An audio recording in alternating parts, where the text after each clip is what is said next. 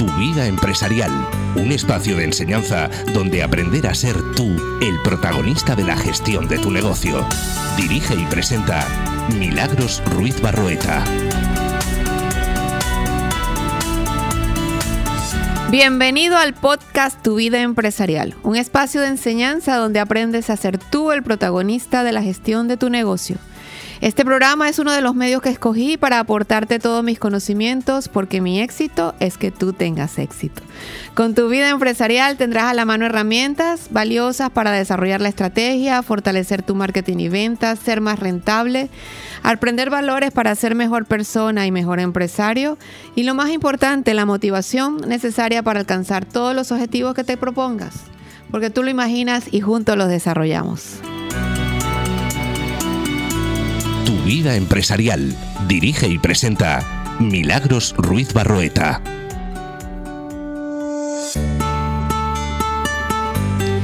Hola, hola. Y aquí estamos ya con el episodio número 7.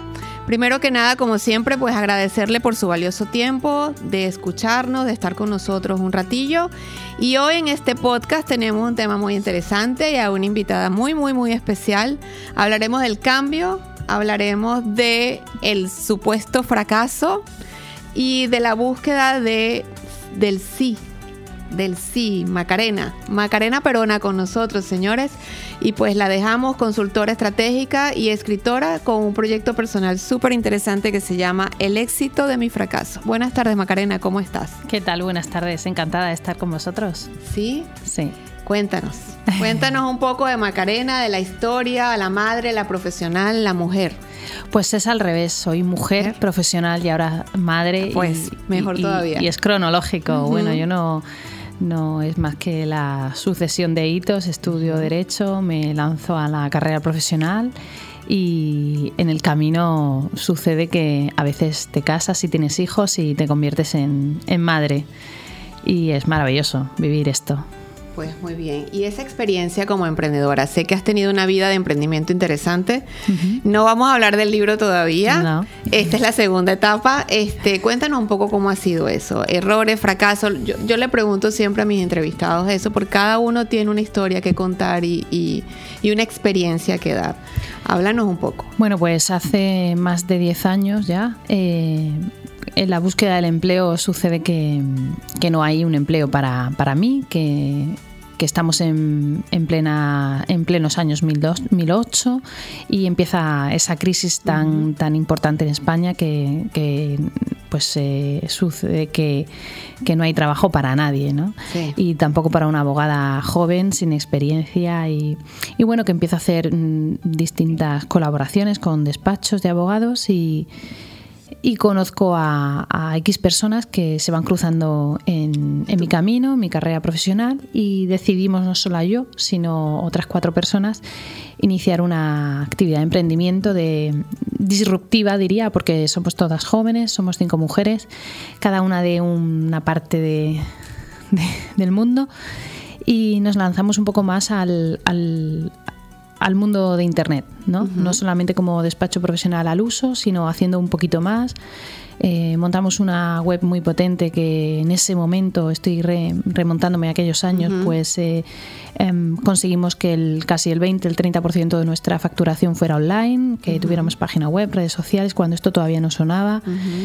Y y durante 10 años pues me, me, mantengo en, ese, en esa faceta, ¿no? Un poco al principio por mi especialidad profesional eh, me convierto en, en la chica que, que, apoya al resto del equipo, ¿no? Porque en mi especialidad no había quizá tanta bueno era el, yo soy máster de urbanismo y justo era la crisis del ladrillo por eso lo recalco no claro. entonces bueno a pesar de que conseguimos una muy buena mm, asesoramiento con una gran empresa precisamente por, por esta titulación y, y otras pues eh, me convierto en que, bueno, claro, mi sector se ha caído, ¿no? Se ha hundido y no se sabe cuándo va a reflotar y si ha reflotado en algún momento. Eh, y esa chica que se convierte en la chica de mantenimiento, de apoyo, de, de comodín para, para que el equipo fuera un poquito mejor, pues cuando hacen una llamada, de repente preguntan por el gerente y el gerente soy yo, ¿no? De, al uso. No, no, estoy hablando de documental ni, ni siquiera eh, a nivel nivel jurídico, ¿no? Pero la que atiende ese tipo de llamadas soy yo, ¿no?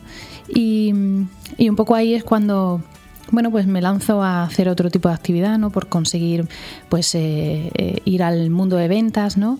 De, conseguir clientes, de, saber un poco a qué eventos podemos ir, ¿no? Como emprendedores, siendo un poco haciendo, haciendo marca, ¿no? Del equipo. Y bueno, yo diría que el emprendimiento es un mundo apasionante, tiene sus etapas. Eh, yo lo digo, un poco voy a revelar algo, ¿no?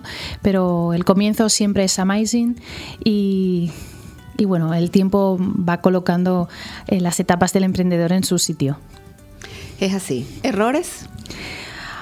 Mm. Experiencia, errores, cosas. Experiencia, error, acierto y aprendizaje sería la, la, cadena. La cadena, ¿no? Pero muchos, eh, quizá en, la gestión, en la falta de conocimiento de que, de que había que ser profesionales en la gestión, que he descubierto con el paso del tiempo, que, mm, que la comunicación es muy importante dentro del equipo, dentro de la gerencia, la comunicación interna, la comunicación externa, la comunicación con el cliente. Em, y luego la figura del controller que hay que imponerla con rotundidad en todas las empresas. Ya, muy bien. A ver, estamos arrancando el año 2020, ¿sí? En diciembre salió a la venta un libro encantador que escribiste. Sí. Se llama El éxito de mi fracaso, una nueva faceta completamente distinta, un emprendimiento totalmente distinto.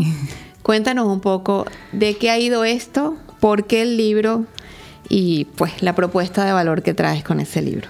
Bueno, el por qué sucede el libro es por un reto que, me lanzan, por un café que, que, cuento esto, ¿no? Que, estoy un poco contando, pero con más tiempo, pausadamente, y me dicen, esto es, eh, esto es eh, el contenido de un libro que puede ser interesante para muchas personas que quieran leerlo, ¿no? Y, con el storytelling que tú puedes, puedes poner de tu parte, ¿no?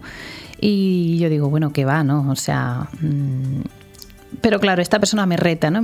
yo, yo me excuso en que no sé escribir, que no he escrito nunca un libro, y claro, esta persona pues es escritor, es escritor de los buenos y, dice, no, no, te preocupes porque yo te voy a decir cómo se hace.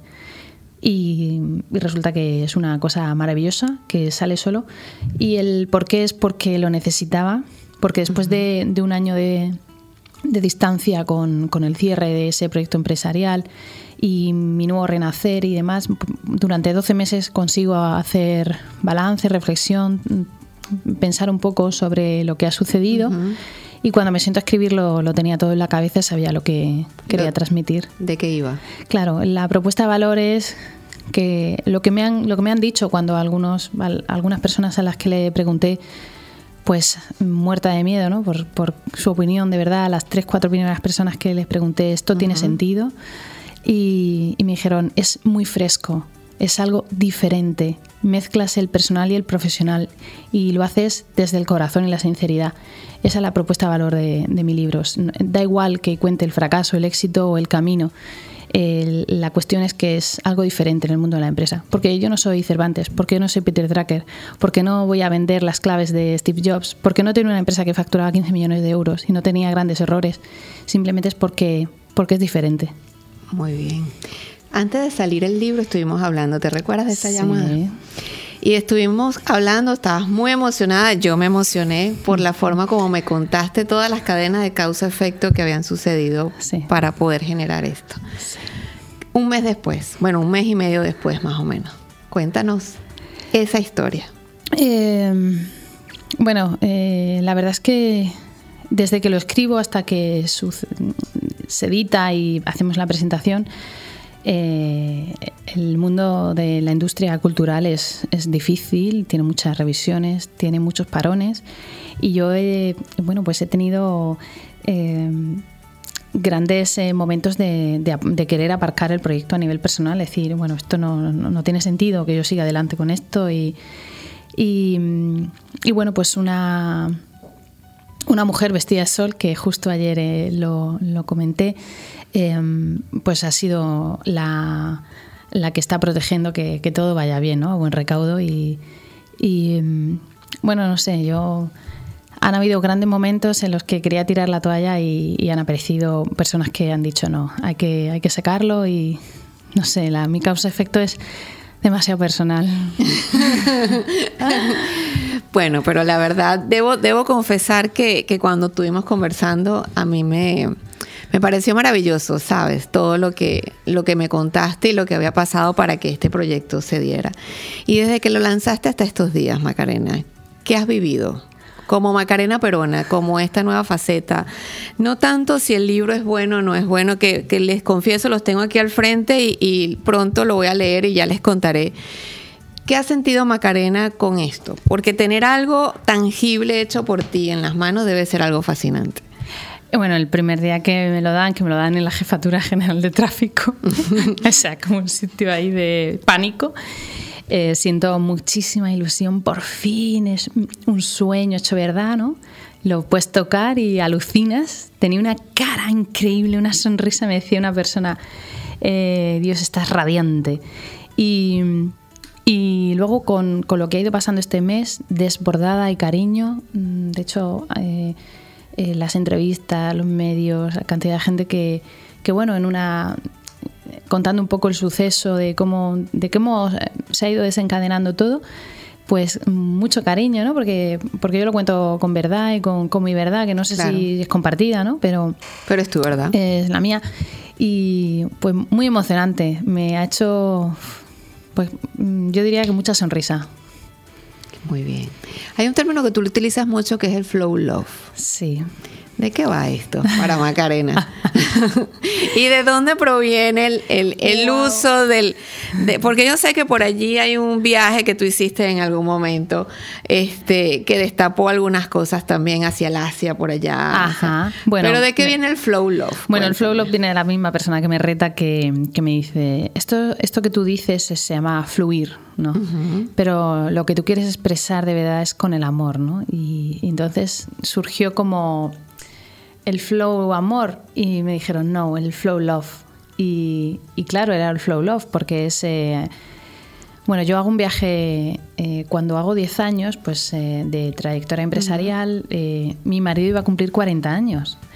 Y yo le dije, no sé si le va a sentar bien a él o no, pero voy a contar. Adelante, cuéntanos.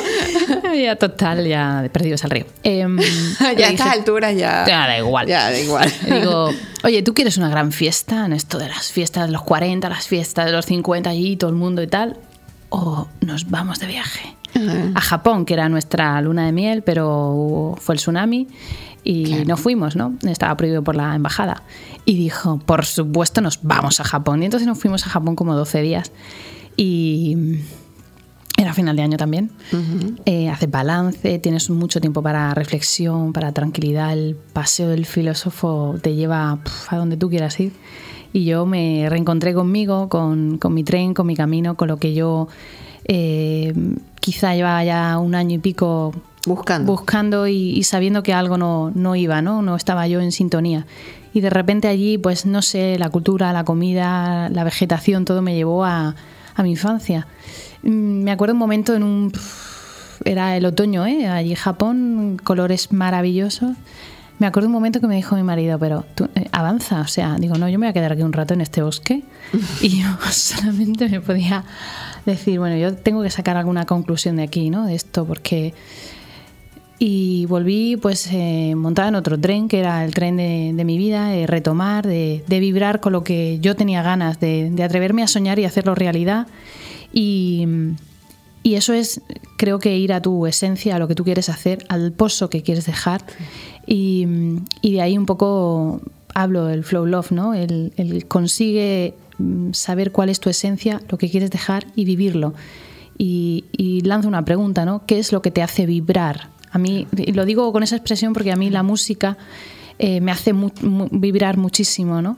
Y, mm, y bueno, pues eh, creo que comprensible para muchos, ¿no? porque la música nos hace vibrar a muchos. Eh, a mí me hace vibrar dejar mi, mi, esencia, mi marca, mi huella en queriendo mucho a la gente, haciendo bien mi trabajo, en, lo que quiero hacer y quería hacer cosas diferentes. Quería hacer consultoría, quería no ser solamente una abogada que, que ejecuta con exactitud o no su, su especialidad, ¿no? quería, quería algo más y, y por eso me decidí a, no solamente a caminar en solitario, sino de repente ese camino que se abre es como ¡buah! maravilloso y, conoces a muchísimas personas más. que te van aportando, claro. Claro, que aportan, que descubres, eh, bueno, que te lanzan retos y los coges y, salen. ¿Por qué? No lo sé, el para qué sí. El por qué simplemente porque te toca. te toca hacerlo. Te toca hacerlo. Sí. Mira, Macarena, tienes dos hijos. Sí. Pequeños, hembra y varón, ¿cierto? Ajá. ¿Qué quiere Macarena dejarle a sus hijos, enseñarle con todas estas etapas, este ciclo de vida? Yo soy madre, te hago una pregunta, pues evidentemente partiendo inclusive desde mi propia experiencia. ¿Qué quieres dejarle a tus hijos? ¿Qué quieres, qué quieres darle como ejemplo con todo esto que estás viviendo y con todo esto que quieres hacer y eh, estás haciendo? me estás poniendo nerviosa porque para decidir el cambio pensé en la persona que más me quería y me ha querido y yo más quería a ella, que era mi abuela materna y pensé en qué me dejó ella a mí. Y ella me dejó amor, el corazón lleno de amor, un amor inmenso, ¿no? ¿Qué quiero dejarle a mis hijos? Que me recuerden con, el amor que yo quería a mi, a mi abuela. Y, y otra cosa que me han enseñado mis padres que es a tener criterio, el bien y el mal, no hay otra cosa. Que sepan lo que está bien, que sepan lo que está mal. En algún momento nos engañamos, nos ponemos una, banda en los ojos, ¿no? Que no queremos saber que lo hemos hecho mal o bien, pero lo sabemos. Nadie nos lo tiene que decir, porque lo sabemos internamente. Eh, amor y criterio creo que son dos valores que son fundamentales, ¿no? El, y no mentirse a uno mismo. Con esto creo que puedes caminar por la vida, vayas a hacer lo que quieras hacer, ¿no? Eh, ¿Por qué le dejo eso? Porque creo que es, al menos es imprescindible para, para vivir. Quiero dejarle em, mi hija vino a la presentación porque yo me empeñé en que tenía que venir, tiene seis años y, hablo mucho con ella del mundo de la reivindicación de la mujer con la igualdad, ¿no? E igualdad de oportunidades. Y entonces la última frase era para ella, le dije, porque las mujeres, mi hija, nuestras hijas, que son el futuro, y, yo la miré a ella en ese momento y ella se sonreía mucho, ¿no? Porque su mamá le estaba hablando a ella. Y, yo necesito que, ellos vean que su madre ha luchado para dejarles un, un mundo un poquito mejor, ¿no? No lo voy a conseguir, pero quizá voy a convertirlos en grandes luchadores, ¿no? Y que uno, por más que esté cansado, sigue luchando. Es que siempre hay que luchar. Y si tienes un sueño más todavía, sí. que luchar. El no. Esa palabra que... Mágica. Mágica, que quizás es uno de, las, de los argumentos principales de esta historia del éxito de mi fracaso. Convertir en sí eterno un no constante. Un no constante en un sí eterno. Cuéntanos. Bueno, pues el primer no de mi vida viene marcado en una fecha importante para mí, un 26 de junio. Ya por fin alguien ha conocido qué fecha era esta. Eh, cada uno tiene que buscarla, encontrar la suya. Y, bueno, pues eh, a mí esto lo que me hizo fue pensar, esto es solo una oportunidad. Eh, esto no es un no yo no creo que sea una palabra, sí, es negativa, ¿no? Es la, palabra de la negación, pero creo que es la gran oportunidad para a nosotros mismos en cada momento. Y dicen que se producen cuatro, 14 noes hasta la quinceava, ¿no? Con el sí de la venta, por ejemplo. Pero en la vida nos vamos a encontrar con, con una baja tolerancia al no y una gran frustración porque no sucede el sí. Yo lo llevo al mundo del deporte, por ejemplo, que es entendible, está eh, estos días el Madrid-Barça está por el aire, ¿no? Y, dices, bueno, solo puede quedar uno de una gran competición.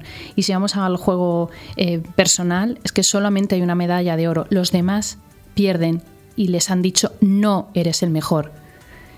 Yo no quiero ser la mejor todos los días, a cada minuto, constantemente. Solamente necesito encontrar mi oportunidad ¿no? En, aquello que quieras hacer en la vida. Hay gente que no necesita ser millonario, necesita ser buena persona, cada uno. Por eso yo digo, primero tienes que encontrar lo que te hace vibrar. Espacio. Claro, y luego eh, luchar como, eh, como jabatos, ¿no? Hasta conseguir el sí. Luego te das cuenta que simplemente una oportunidad es una misma moneda y la puedes mirar por la cara del no o por la cara del sí. Y en cada circunstancia buscar la tercera puerta, que, me gusta llamar, ¿no? En japonés hay una palabra que se llama o se denomina ikigai. Ajá. Sí, que es tu, tu, tu búsqueda. Es la razón por la cual te levantas todos los días, es la razón por la cual luchas, amas, trabajas, prosperas, amas a tus seres queridos. Y, yo creo que ese término resume muy bien lo que estás queriendo transmitir. Al final tu Ikigai es eso mismo que estás diciendo, es ese querer evolucionar y querer dejarle a tus hijos un ejemplo de vida, que yo creo que al final madres como nosotras eso es lo que queremos, dejarle a nuestros hijos ejemplos de vida. No es dinero, no es, es ni siquiera tanto educación que también. Es atemporal, es es, esa semilla de luchar, de buscar, de creer en sí mismo y, de creer que todo se puede si se quiere. Sí. A ver, Macarena, ya para cerrar, porque han transcurrido unos cuantos minutos desde que empezamos. ¿Cómo te espera este 2020? Está arrancando el año, muchas expectativas, todos tenemos expectativas. ¿Cuál es la expectativa de Macarena Perona con este libro? Bueno, con este libro voy a tener seis meses a, casi a tiempo completo con presentaciones por toda España. Eh, me han surgido ya dos grandes eventos para, bueno, que han desencadenado esto, que todavía no puedo contar. Eh, una es maravillosa y tengo muchísimas ganas y la otra es profesional, muy, muy bonita.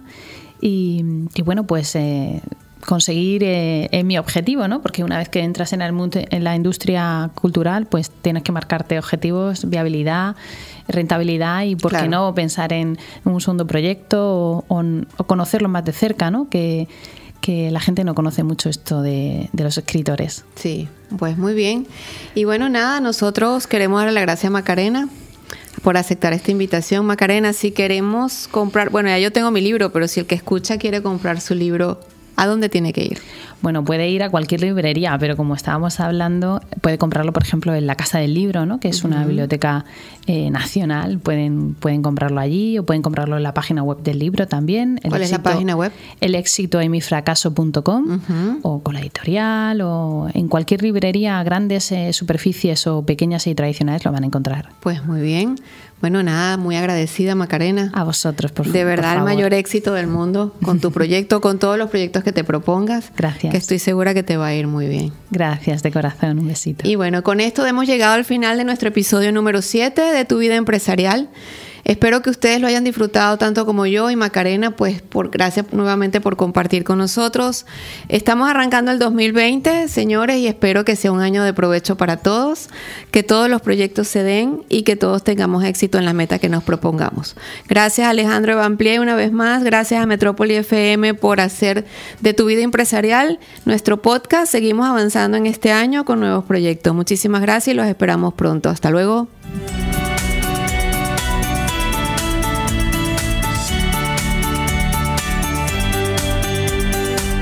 Vida Empresarial. Dirige y presenta Milagros Ruiz Barroeta.